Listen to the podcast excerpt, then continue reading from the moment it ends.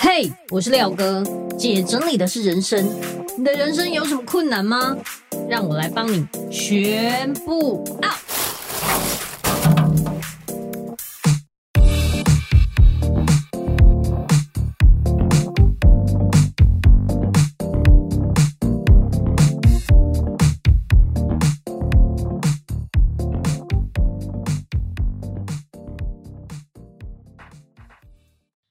回来，姐整理是人生，我是你的整理师廖星云廖哥。你有没有一种经验？你可能出去玩、旅行回来了，结果突然发现啊，糟糕啊，我的牙刷是跑去哪里了？或者是你去服饰店，本来是想说我要买一条黑色的长裤，逛完出来之后，手上有很多东西，就回到家发现就是没有买到那条黑色长裤。为什么我们的生活常常会有这种落高的情况呢？就是因为我们没有习惯做清单。今天呢，我要来跟大家分享一本书，叫做《高效人生清单整理术》。这本书的作者叫做宝拉佐里，他是艾美奖的获奖节目制作人，也是媒体培训师、布洛克。我在这一本书前面有一篇推荐序。推荐序的人叫做朱莉·摩根斯坦，他就说啊，他以前啊想要带女儿去散步的时候，整理妈妈包，等他全部整理完，他女儿已经都睡着了。后来他就学会列一张清单，当他把清单列完之后，他出门就变得很迅速，就可以判断要带什么东西，他的包包里面是不是少了什么，而且呢，他把想要整理的地方全部都列清单，有了清单之后，他觉得这就是井然有序，带给他更多的自由，而且他更清晰、更专注、更有自信，可以百分百的发挥他的实力。有了清单，一切事情都在他的掌控之中，他的想法也会更集中，而且资讯都在唾手可得之处。整个人生都变得非常有秩序。前面有提到，作者他是一个网络节目的制作人，他们制作节目的时候一定会有清单，那有检查表啊、流程表等等。制作人的清单，在拍摄的前一天，他要在脑海里面把整场访问从头到尾都走一遍，然后想象这个具体的流程是怎样。列出他想要问的问题，就不怕有遗漏。对电视圈的人来说啊，没有拍到关键画面是最糟糕、最惨的一件事。你可以想象吗？全部都拍完了，结果落高有一段没有拍到，你要去怎么补那个画面，对不对？太可怕了，这个再厉害的剪接师都没有办法救。他说，他们做节目的时候，常常会发生计划之外的事情。例如说，访问到一半，他访问的那个医生突然被叫回去看诊。只要他手上有清单，他就可以知道，哎，刚刚的访问停在哪里。那收工之前呢，我要取得哪一些素材？有了清单，他就不用担心这些意外的事情发生。写清单的好处非常多，例如减少焦虑。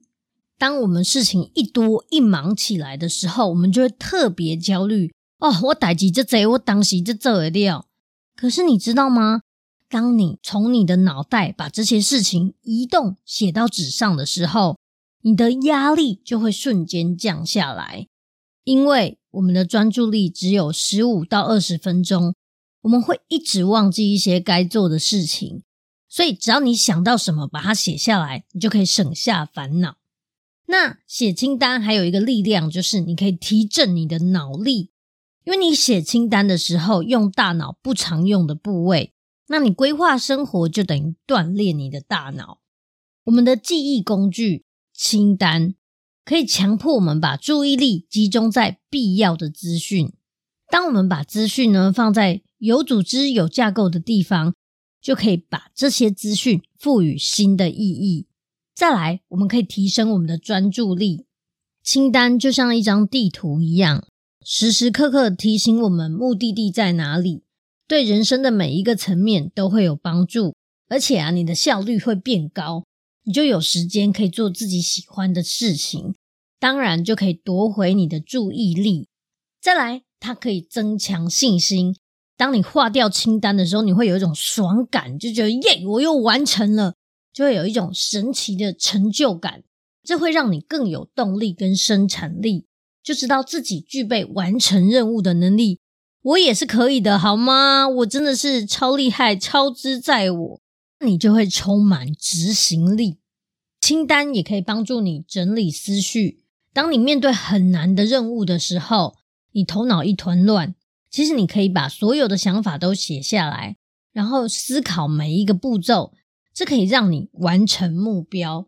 而且你对即将发生的事情啊，你会更有心理准备，因为你已经把你的思绪啊、想法都在纸上好好的整理一遍了。你清除了大脑的杂讯，就可以让你的想法更干净、更单纯。其实写清单可以帮助你更胸有成竹，因为呢，你随时都做好准备了。你只要一张纸、一支笔，不管是你找工作啊、找房子等等，都可以用清单来分辨轻重缓急，所有的事情都能迎刃而解。清单的好处就是可以防范未然。这本书上啊，提到了很多的案例，比如说代班主播开场的时候，如果没有清单，他就会讲得坑坑巴巴的；如果没有开读稿机，就更惨，简直是一个悲剧，对不对？所以呢，在节目开播之前，他们就会填检查表，比如说打开读稿机，调整镜头的角度，调整阻尼的松紧，调整对焦，检查耳机。像这样一个一个，你都是确认好了之后，你就不用怕出了什么遗漏。我自己呀、啊，在直播之前呢、也有做一个直播的清单，例如架好直播背景，因为呢，我的背景是需要麻将夹把它夹好。如果我忘记带夹子布的话，就会很容易飘动啊，或者是移动等等，所以一定要架好我的直播背景，然后要带夹子，再来要开完美灯。而且你要确定那个灯光是黄白光，这样照起来比较有血色。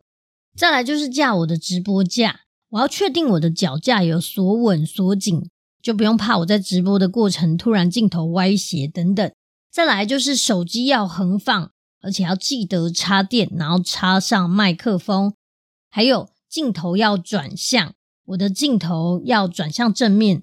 哎，以前呢、我不太会直播的时候，我的镜头都是反的，或者是横向的没有锁定好，结果就是整个就是歪一边。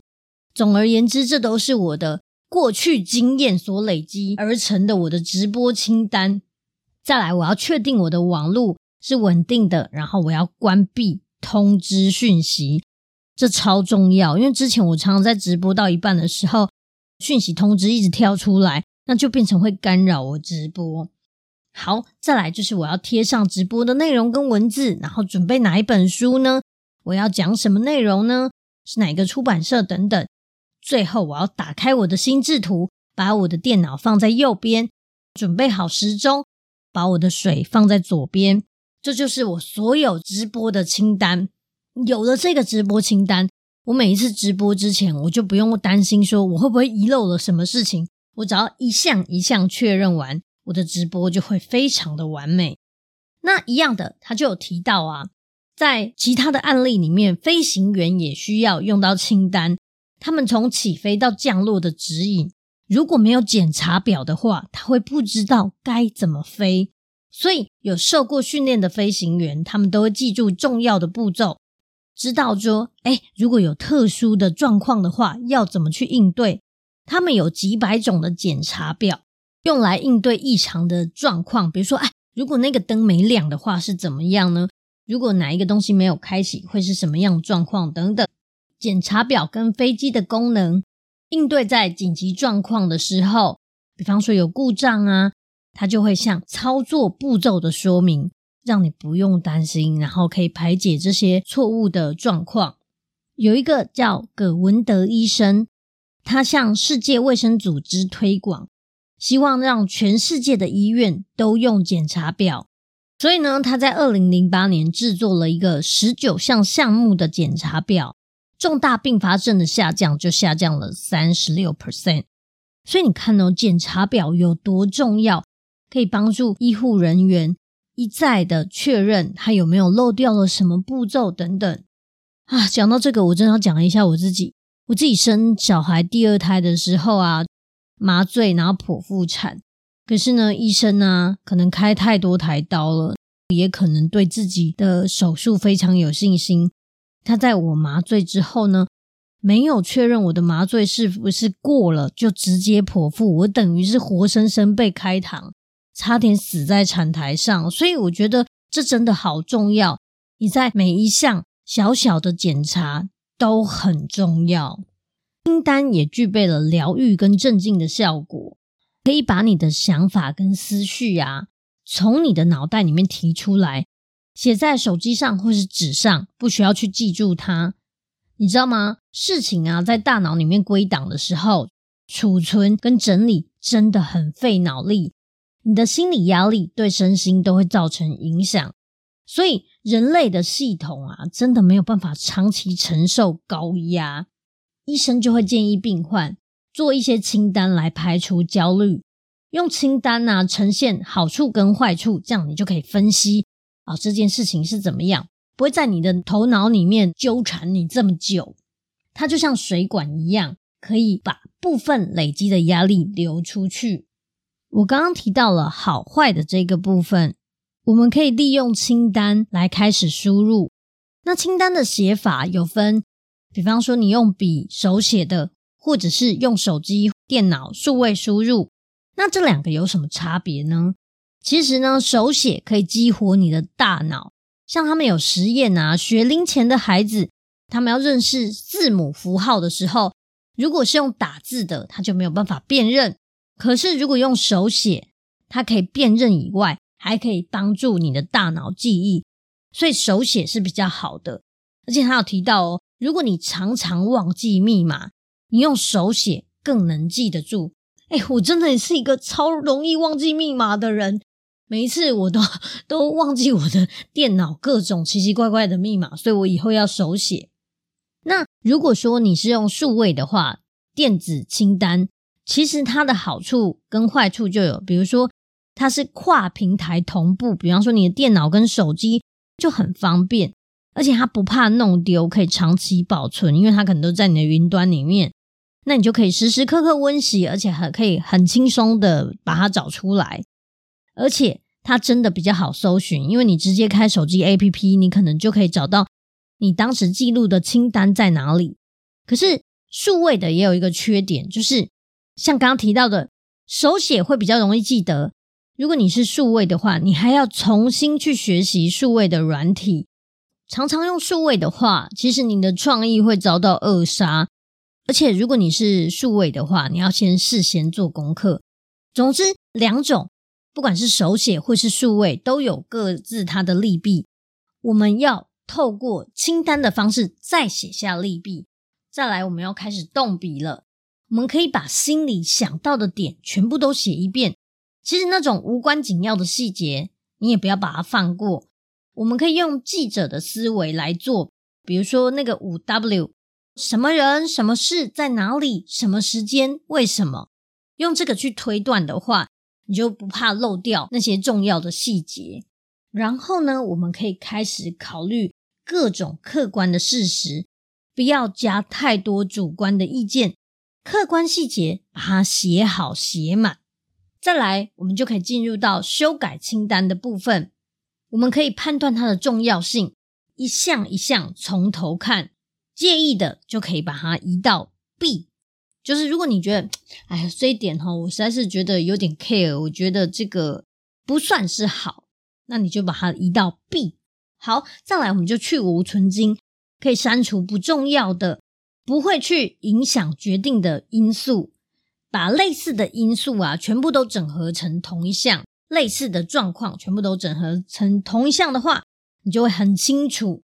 再来就是沉淀一页，当你改出最终版本的时候，请你把它放下，明天再看。等你明天回来之后，你就会用截然不同的角度去看它。诶，这真的很神奇。人睡了一觉之后，想法都不一样了。好。就为你的清单打分数。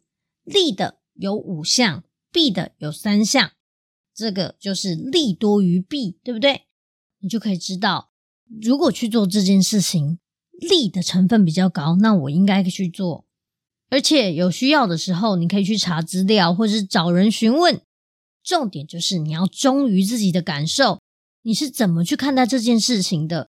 但如果你真的是犹豫不决的话，你可以理性、感性来打分数，这样你就可以更直觉的知道你要的是什么。如果真的不行，最后一步就是找人聊一聊，和你的朋友或是家人或是同事聊一聊之后，听听他们的意见，这样子。你的清单的好坏利弊就会非常清楚。这本书实在太精彩了，所以呢，今天我先分享到这边。